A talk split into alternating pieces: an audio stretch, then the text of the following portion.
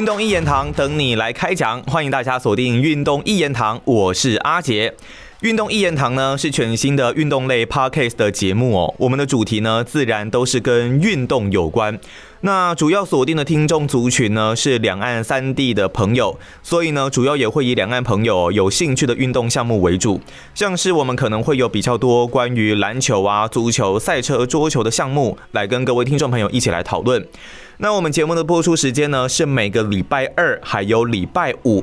礼拜二呢，主要会是以上述哦我说的运动项目的主题来讨论哦。那像是这个礼拜二，我们有推出过关于 CBA 的一个介绍。那最近主要都会是类似这样子的一个 CBA 的主题哦。不过呢，如果你想要听比较不一样的内容，在礼拜五呢，我们会尽量的邀集哦运动产业界的相关人士，可能是选手、教练、从业人员等，透过不同的声音呢，来跟大家互动跟讨论哦。如果哦你们大家有想听到什么样的人物或主题的话，都可以上 Apple Podcast 来帮我们进行留言，把你们的宝贵建议哦来告诉我们哦。那这期节目呢，我觉得邀请到的这个来宾哦，真的非常的厉害。他在台湾呢是一位做心智图教学的老师，那他呢也是一位运动员的生涯规划师哦，更在台湾成立了运动员生涯规划发展协会。很多台湾的国手呢都有上过他的课哦。他本身哦在台湾还有在中国大陆也都有授课。对于运动员的生涯规划哦，真的是很有想法。那他呢，也是我就读台湾体育运动大学的学长。现在呢，就让我们来欢迎运动员生涯规划师曾全玉，全玉学长。耶，嗨，大家好，我是曾全玉。哇，真的是太开心了，好像很久没有跟全玉学长见面了，对不对？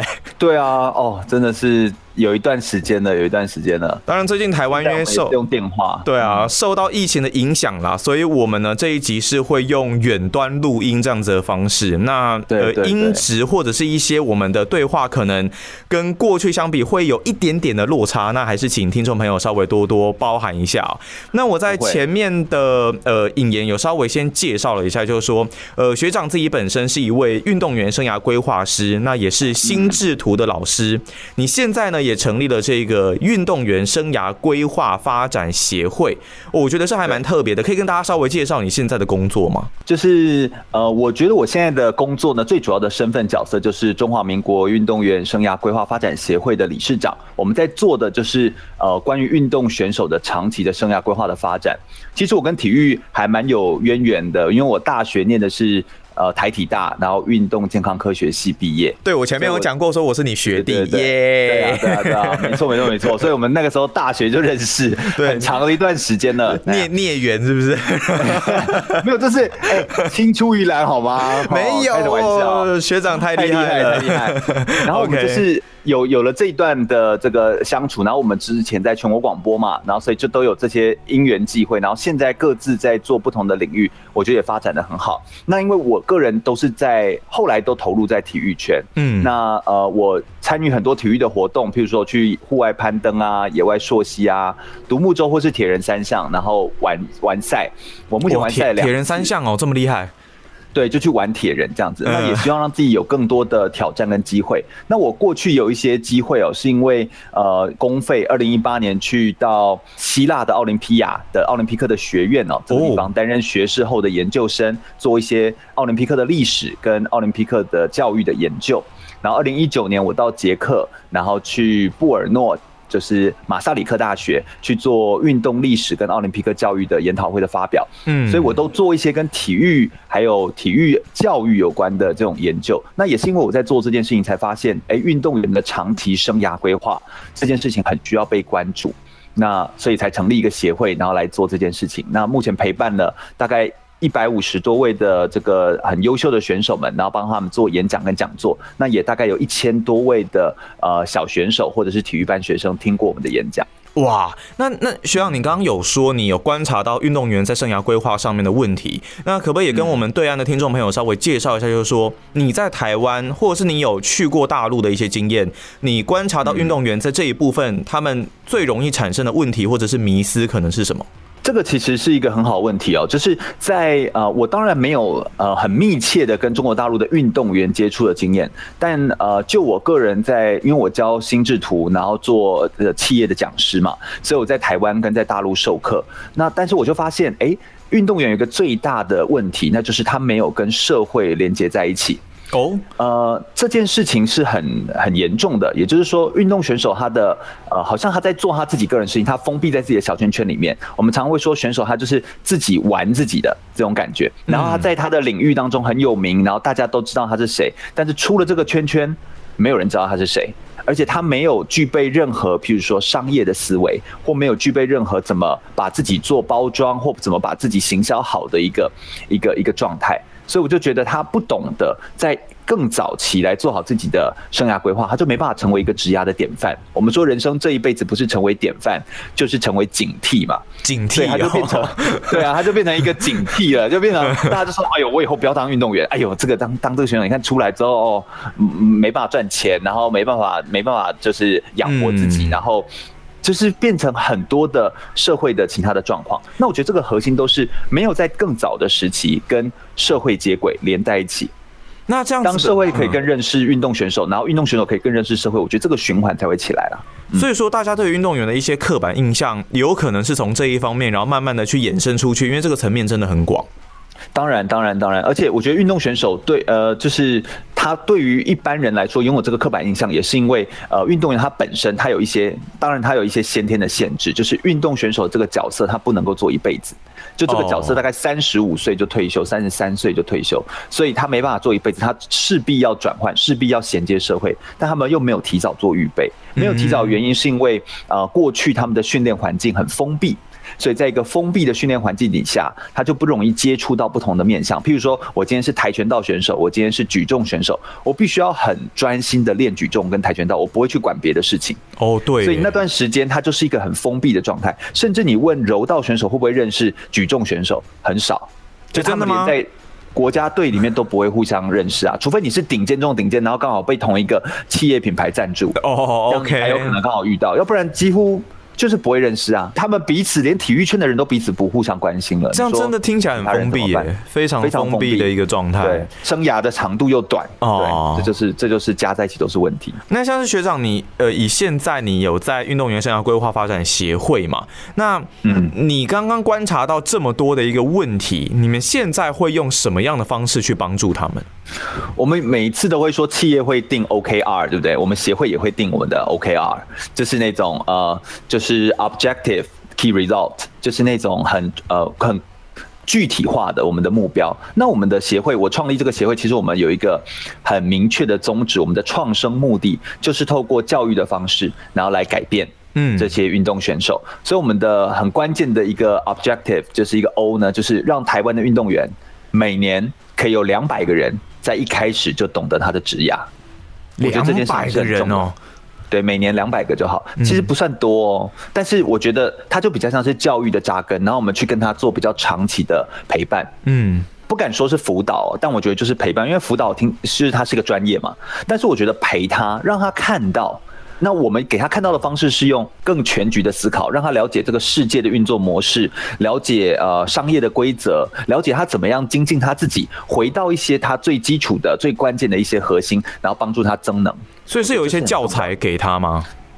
是的，我们其实花蛮多的心思在撰写教材，而教材也是我们的很重要的根本。这样子，那像是以这样子这样子的一个方式来说的话，运动员的接受度算高吗？就以他们过去可能没有很常碰到这一方面的东西，那现在你你你是要把这些人抓过来，然后跟他说我们要怎么样给你们什么东西，然后你们要怎么样吸收，是类似这样子的一个方式吗？也不能说抓过来了，应该说邀请过来这样子。我觉得我们的做法会呃要更活泼一点，因为运动选手他们本身在学习这件事情上面，他们因为我是做教育训练的嘛，我觉得运动选手跟呃在学习这件事情上面跟我们一般人不太一样的地方，就是他们比较像是动觉或体觉的学习者。那比起我们一般单向的讲述的课程，老师就直接讲课这样的做法来说，我觉得是有很大的不同。所以怎么样让？他们更愿意学习。其实我们的教材的操作，我们比较偏操作手册，就我们会有一些很很短的，然后很精炼的，很符合他需求的单元，然后我们做成案例，让他看到很多选手的故事。再来，我们会透过讨论跟互动的教材，跟他询问，然后请他写，或请他画图，或跟他做一些讨论。所以，我们是比较偏陪伴式的这种辅导的课程，有点像工作坊。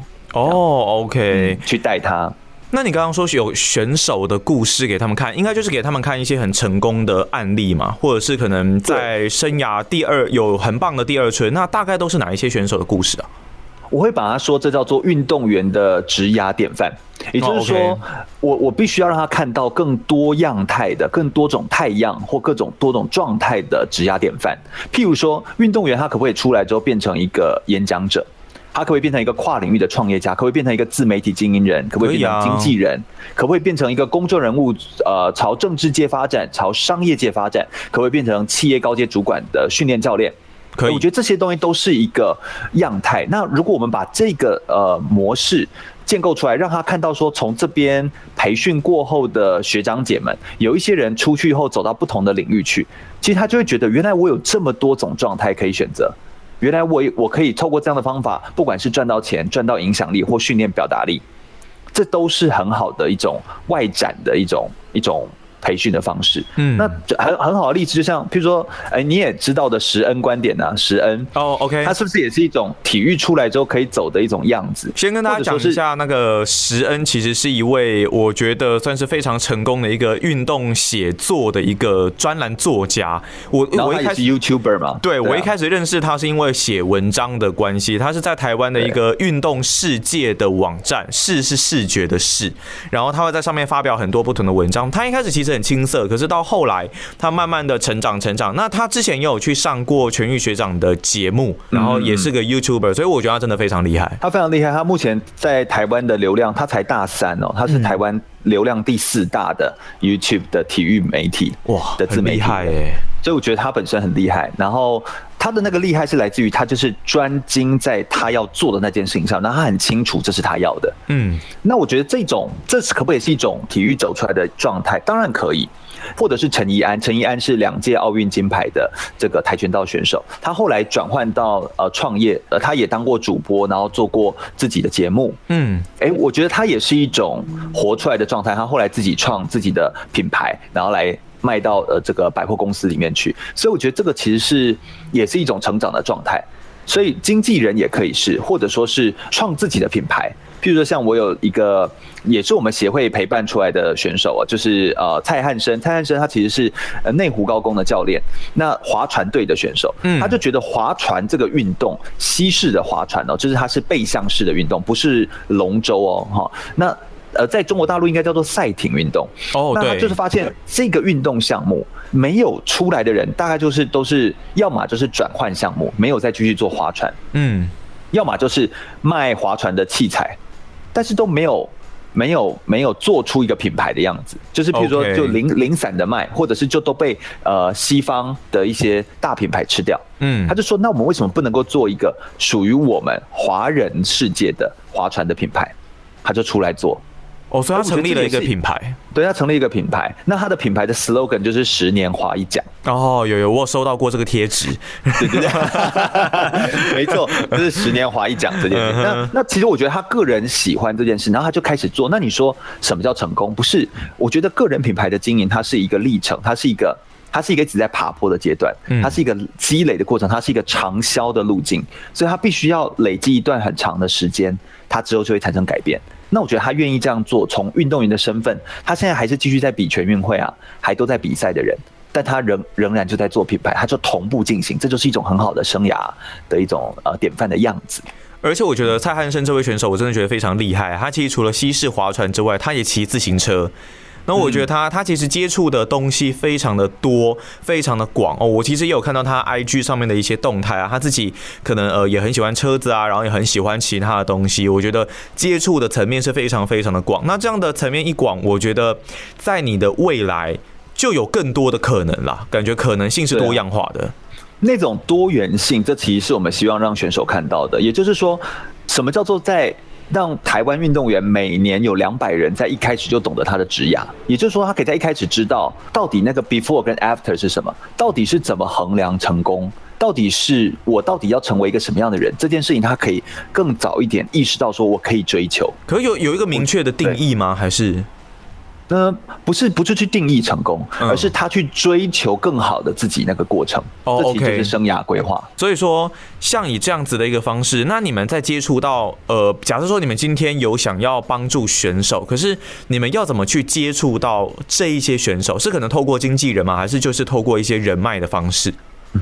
我们的选手啊，分成三种类型，一个是体育班学生，一个是学生运动员，是有合作合合作的学校吗？或是其他？对，我们目前用学校的方法合作。另外一种你刚你刚刚说的这个问题比较像是精英运动选手，这是嗯另外一群，也就精英运动选手他是有经纪人的，但是大部分哦，也就是说绝大部分的非亚奥运甚至是非亚亚亚奥运的这些项目的选手，或是一般的体育班的学生，这才是多数。哦然后他们才是他们才是。在年轻时期应该要先知道的。嗯如果他到已经都有经纪人了，然后已经到比较后期了，他其实也可能已经准备要退役了。就是他，他就是正在发光那段时期，他可能就会觉得说，我或许现在来不及想，他就会有很多这种想法。没时间想我们。对，但当然我们也可以帮助他，也就是说，我们像我们协会里面，呃，Steven 就我们协会的秘书长就是经纪人，嗯运动经纪人。哦那他本身就知道怎么样可以帮助运动员。那我们协会里面，就我们协会的创会的时候，我们有三十二个人，我们里面有三分之二都是运动员或教练，然后三分之一就是像是体育从业的人员，包含媒体的、运动媒体的，或者说是呃有这个我刚刚说运动经纪人、教授，类似这样，我们都是呃，然后都是很年轻的组合。那我们在服务的也是很年轻的人，所以我们协会目前的成员，比起一般我们想象中的协会，就会觉得哎。好像协会好像年纪比较大，或者是比较老。对啊不是我们协 我们协会给人的，我们协会给人家的感觉就是，我们比较像是一个青涩的发展组织，我们是一个自组织会成长的组织，我们很重视成长。然后呢，我们本身是三十五岁以下的组织，哦，三十平均年龄三十五岁以下，是不是？不是我们现在所有的协会的人，哦，所有 所有的协会的人都是因为运动35岁员跟教练啊都是很年轻的啊、然后你教。练也很年轻哦。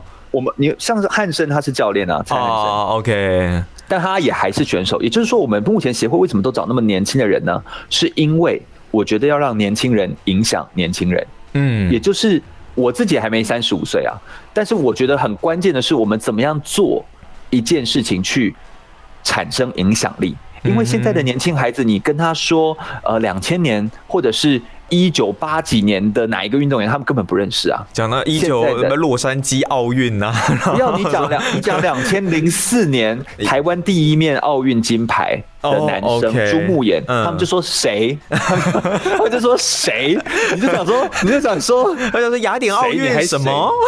对对，他们已经哦，他们现在是千禧年后的，甚至是零零后的这样的年轻人，啊，好可怕哦！很恐怖啊。但是你知道我们的课本还在写杨传广，类似这样子，那你就会发现那已经是哦很远以前了。杨传广连我自己都不是很熟悉的程度。对啊嗯，所以那啊那像是学长你们，你刚刚有讲到这个课本的问题啊，所以你们的教材是很年轻化的，很很现代化的内容吗？我们就是不断的报道，就是非常感谢有运动世界这样的平台，让我们可以写很多报道。然后呢，我我本身在亲子天下，然后还有天下独立评论也都有写专栏，啊所以我本身在写我在写这些内容哦，是这样子的，就是嗯那我写这些的文章呢，我就是透过文章的梳理，除了写之外，投稿之外，我就把它整理起来，把这些选手的报道访谈，再加上一些问句问题。就让大家可以讨论，哎，这个选手他怎么做到的这些的问题讨论，哦把它变成教材。那这个教材有一个最大的特色跟优点，就是我写的这些运动选手都是可能刚就是最近这几年的选手，嗯，也就是目前他们都第一个他们都还活着，第二，哎，真的哎，然后有时候我们写一些选手都早就退休的，你知道吗？你现在网络上查一些资料，然后你查国外的西方的资料，你说 J.C. Owen 是，你说现在的年轻人知道 J.C. Owen 是谁吗？应该不知道就是超级 超级知名的选手，但是就是田径啊。嗯那但是你就会发现，他大家不知道了。嗯那个不知道，除了有文化上面的落差之外，他希望可以看到一些更年轻的。那这也符合我们的生涯的典范样态，嗯也就是我们要让他看到年轻人，然后有多元的成长样貌。这件事情哦多元化的一个成长的样貌是必须要让大家来看到的。就告诉他说这都有可能，不要局限自己，也不要觉得说我现在啊我没有资源，我没有钱，我就不能什么什么什么。嗯，不是这样的，是你要不要？所以我们把这些内容写成千字文，就大概都是几千字，千字文，就大概一 一千五百字啊，类似这样。哦，那还好了，那还好。对，不是不是几万字，哦但就是很多篇这样，让他可以有所选择，然后他可以选自己喜欢的项目，然后慢慢的去了解它。那把这个故事慢慢编辑之后，其实大概你都要写到一个。为什么要一千字以上？我会说千字文，就是你要一定要一千字。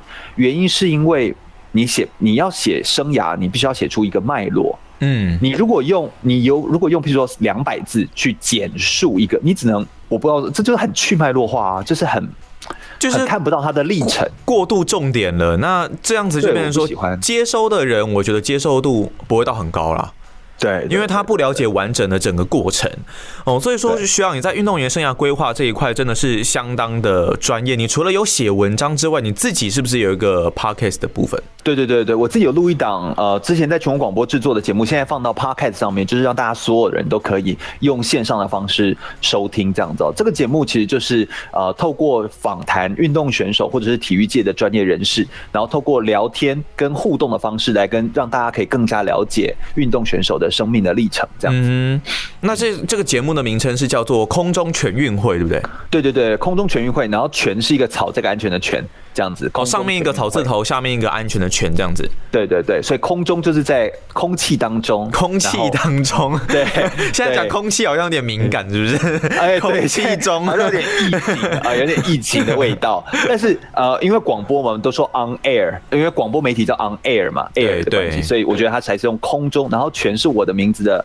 曾全玉的全，一个草在一个安全的全，然后运会啊，全运会刚好它的谐音就是在台湾最大的就是呃全国性的运动赛会，然后人民都可以参加，就是全运会，所以就刚好取一个谐音。哦，OK，对所以学长然后他是邀请选手来对话，譬如说我可以邀请运动员，或也会有体坛人士来谈他的生命的历程。那透过他们说出他们的呃，就是酸甜苦涩啊，然后也可以更进一步认识运动员在离开运动场之后的下一步要往哪里走，这样子。那大概是多久更新一次啊？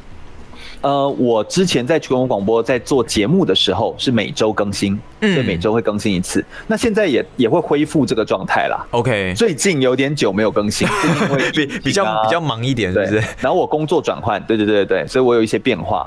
对所以说其实学长你可以考虑稍微缓了一下。嗯，考虑这种远端录音的方式啊。对啊，对啊，对啊，我现在就觉得用这种方法，现在设备啊跟科技就是在帮助我们更可以去延展我们在做的事情。还蛮想问学长的一个问题是说，就是像你做这样子的节目，然后你也写很多的文章，有如果让你选一个你最深刻、印象深刻的案例好了，你嗯你会怎么做选择？可以给你一点时间思考一下。我其实很喜欢那个啊。其实有很多案例我都非常喜欢，我我应该不会大小眼，就我其实个人都很喜欢。但我会，我我现在因为是站在我是协会的理事长的身份，然后来跟大家谈谈这件事情，我会哦谈、，你有身份的束缚是不是 对，就是很现在很包袱这样子。OK，你这样没有办法施展拳脚啊。我就想要找一些比较有有有那个呃故事感觉的，也就是说比较有故事感生涯故事，嗯，比较有生涯故事的呃变化的。就是我上一次有一次写潘向庭。就哦是篮球的篮球的选手。哦那我那个时候我在写的时候，也就我也有专访他，就是我是广播访谈完之后才写报道。他是台湾的一位篮球选手嘛？对，他是嗯台湾台皮的篮球选手这样子。然后我在写他的报道的时候呢，就是因为他是二十五岁就转职，他就换到不同的工作，他换到一个法国品牌的品牌商。二十五岁，二十五岁，他是呃，他从过去哦，就是他背号是二号，但他生涯所有的比赛都是拿第一名，从名校的呃苗栗名人国中打 JHBL，、然后之后在 U 十六岁级的亚青 HBL 的能人加商，还有 EVA 国体大到 SBL 台皮，全部都是冠军。嗯，他没有拿过亚军哦，这么厉害，但是他选择二十五岁就退休，因为他说了一段话，他说他觉得球打得再好，也不应该从菜鸟打到退休，因为他看到七成的篮球选手都只能拿菜鸟的合约过干瘾，因为有太多人都是拿菜鸟约，可是，在菜鸟约结束，做一辈子啊。但是菜鸟约结束之后，他可以有更高的合约换约，不是吗？对，但如果没有呢？也就是说，你这件事情是一个是一个是一个 gambling，就是它是，譬如说你这一次有，但你不能保证下一次有，而且你下一次你的年华正在老去。哦，是了，年纪越来越大。对对对，所以他提到一个很有趣的点，这也是让我很印象深刻，是他自己说的。他说有一个东西叫黄金交叉，嗯，就是当你在你的高峰，你是一直往下坠，但是但是你却你你正在走下坡。这样，但是你的你你有没有办法在二十五岁的最高峰的高峰值的时候，就先去找出路，而不是你在下坡的时候才要去请别人救你这样子？哇！所以他就说了一段很很关键的话，他就说抓到自己的生涯节奏，不管怎么做，其实都不会可惜。我宁可把光环留在记忆里面，然后把尊严留给我自己。哇，好。对，好震撼人心的一段话。因为就我自己来说，我其实非常难想象一个篮球选手，对不对？成绩，重点是成绩这么好，成绩这么好的一位篮球选手，但是却选择在二十五岁的时候急流勇退。你说，我们如果看国外的一些例子，可能比方说，呃，三十出头岁还可能有看过这样子的案例，但是到二十二十五岁就选择急流勇退，我真的觉得。很震很震撼的，他是他是从学生时代就开始有这样的想法吗？还是说是在进入后来？嗯，因为他看到他认识的几位三十岁的直直男的老将，哦，三十岁的自己自己还想要打，没有他看到一些前辈嘛，嗯，他们还想打，但却不被续约。然后他要转队的时候，别人又嫌他年纪大。那请问哦，假设你假设你真的一直有续约好了，你的合约假设一直维持好了，假设你一个月有个十几万。当然，这样已经算是非常好的啦。我现在讲的这都这都已经有点太太多了。但是，对啊，但是你看台湾这个是半职业啊，篮球又 SBL 之前是半职业，嗯，对，所以也就是说，嗯，要怎么说？你转对别人嫌你年纪大。但是你现在的薪水，你出去外面能够做哪一个工作？假设好十万好了，八万好了，你出去你什么专业都不会，你做什么工作？然后你说我有篮球界的名气，篮球界名气能够帮助你换到什么工作？顶多就教练有一点相关这样子而已。对，但是教练有那么多教练缺吗？也没有，台湾的教练缺，嗯，对啊，教练缺在哪？这件事情，呃，我们也都知道，就是他其实也。也有一些壁垒分明，它有一些潜在的，就是譬如说你你是哪一个队的，或你是哪个学校毕业的，这一脉相承的这些人，他们大概就是一个连贯，一个升上去，他们是有一个一个规范在的，就是潜潜在的规范在。自成体系啦，自成对啊，他们都是自成体系的，嗯，所以我觉得这才是一个最最关键的点。所以他看到这个前辈，请问三十岁的你是不是如果顺利一点，你可能已经有妻小了？对，然后有房房贷车贷了，嗯，你这个时候要转职的压力会比二十五岁来的简单吗？哦，更大哦，好可怕哦！我不敢想这种东西。我就觉得他就是一个，他就是一个小很简，你还没三十，对不对？我三十，我刚三十，我今年三十，怕了吧？怕了，怕了！我要更更努力的做 podcast。我跟你说，有做 podcast 还没有钱不行，你要去做一些更更更能够帮助你创造。我所以我的意思是说，你不退休，你早晚也会被退休。你不要让自己退无可退、无路可退。你最好的是什么？见好就收。OK，这这这就是他他意识到的这件事情。而且我当时访谈，我为什么对他印象深刻？我直接请，因为他后来去一个法国品牌，那就是迪卡侬了。OK，然后他是个连锁体系的品牌，所以他可以往上一直升。那我就请他的营运总监来到广播节目的现场访谈他。不同集吗？哦，同一集，同一集，同一集哦，同一集，同一集。OK。那我就访谈他的时候，我就跟他说：“哎，你当初为什么会你在面试这一个 SBL 的冠军选手的时候，你在想什么？然后你为什么后来会选择用他？”他说：“他们其实当时很好奇，就是怎么可能二十五岁的人就来做？然后他们其实会担心哦，他们也好奇嘛，哦，也担心。他们好奇也担心。你看哦，你二十五岁能够放下身段吗？所以你你不要以为二十五岁转职，然后这样子就是代表很好。没有，你比起一般人大学毕业就转职来说，你已经算慢的。”呃，真的耶！运动员他他如果没有想清楚，你出去比，你不是在跟运动员比，你是在跟所有的社会大众比。嗯，你在跟假设我曾全玉，就是你也在跟曾全玉比啊，不是吗？我们在我们都在职场上面生活啊。对，所以你你不能一直把自己关在一个体育圈里面，这其实是很危险的一件事情。哇，所以说他那他到迪卡侬之后。他是先从基层开始做吗？还是对他从开始排排篮，他以前打篮球，他排篮球把它放到球架上面，哦，主要是要整理整理那个柜子啊，然后清扫啊，他从所有的基层开始做。那我觉得潘尚廷有一个很棒的态度，那就是。他是一个蛮可以放下身段的人，而且他的细节处理还不错，所以他不怕人群，然后他也可以放下光环，他会主动跟人家打招呼，嗯，也懂得激励别人，跟别人团队合作。那这些点刚好也是呃，就迪卡侬他们蛮看重的一件事情。那他现况现况的话，他有他是慢慢的升上，对他慢慢往上爬，对他慢慢往上升，而且呃，刚好我认识那营运总监，他也是有点想要提拔他，就觉得说其实这个人不错，那他又是体育人，那营运总监他以前也是练运动的，只是他是练其他的专项运动，所以他就他就是觉得说他很想帮体育人，但是他也要看体育人的表现嘛，嗯，对吧？也是要看数字说话，对对对对对，所以我觉得潘向庭做了一件很棒的事，就是他把球场上遇到的挫折跟困难。就是他觉得，我如果继续做下去，可能会有危险的这个风险，转换成未来职压思考的养分跟助力。我觉得这种思考是非常生涯规划，所以我才会在呃，我才会在当时就觉得一访谈完，我就赶快写一篇文章。那我对这篇文章印象深刻，是因为它三天哦就破了三万多人浏览。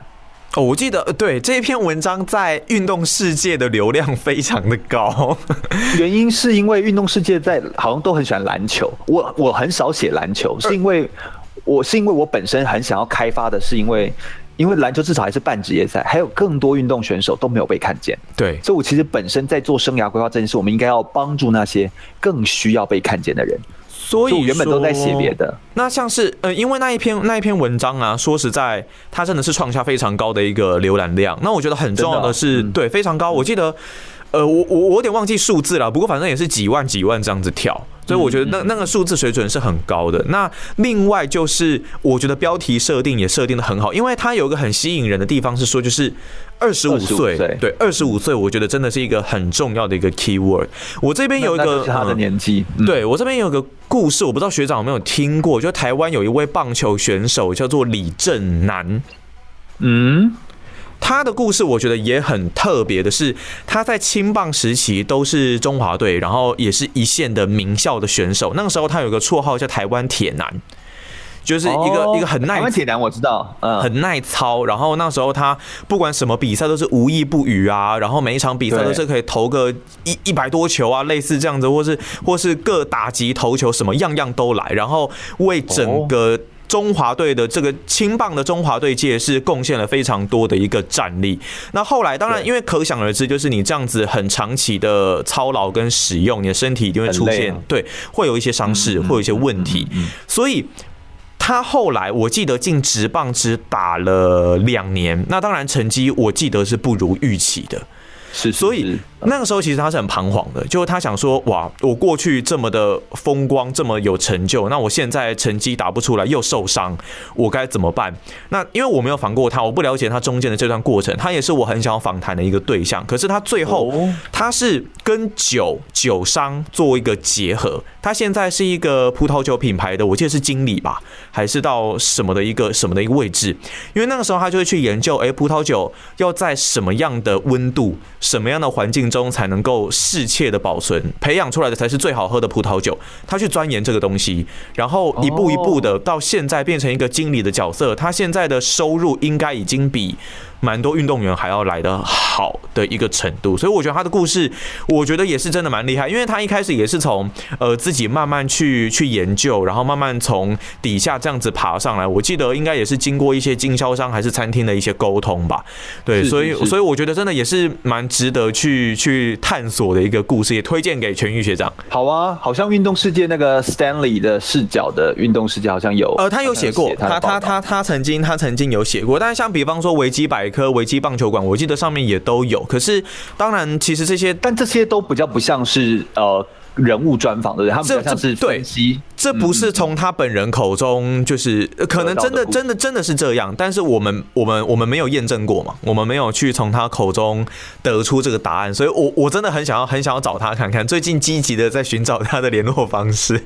好哎、哎、我觉得可以哎、可以哎、你找到之后再传给我。呃分分享一下是不是？哎 对，因为我觉得嗯好的故事哦，要在更多平台被看到，因为平台它本身会养它的客人嘛，没错。对啊，所以我觉得要用这样的方法去串联。那当然，如果有对岸的听众朋友，如果你们那一边有什么样，就是你觉得很成功，然后很不一样的一些运动员生涯规划的一些议题啊，或者是故事，其实大家也都可以上 Apple Podcast 推荐给我们哦。那我们呃，因为可能没有办法面对面啦，不过如果能够透过一些资料上面的搜索，然后我把它整理出来，用口述的方式来让台湾的听众朋友其实也能够了解这样子的故事。我觉得对于两岸对于这些运动员生涯规划的议题，应该会有更棒的一些融合哦。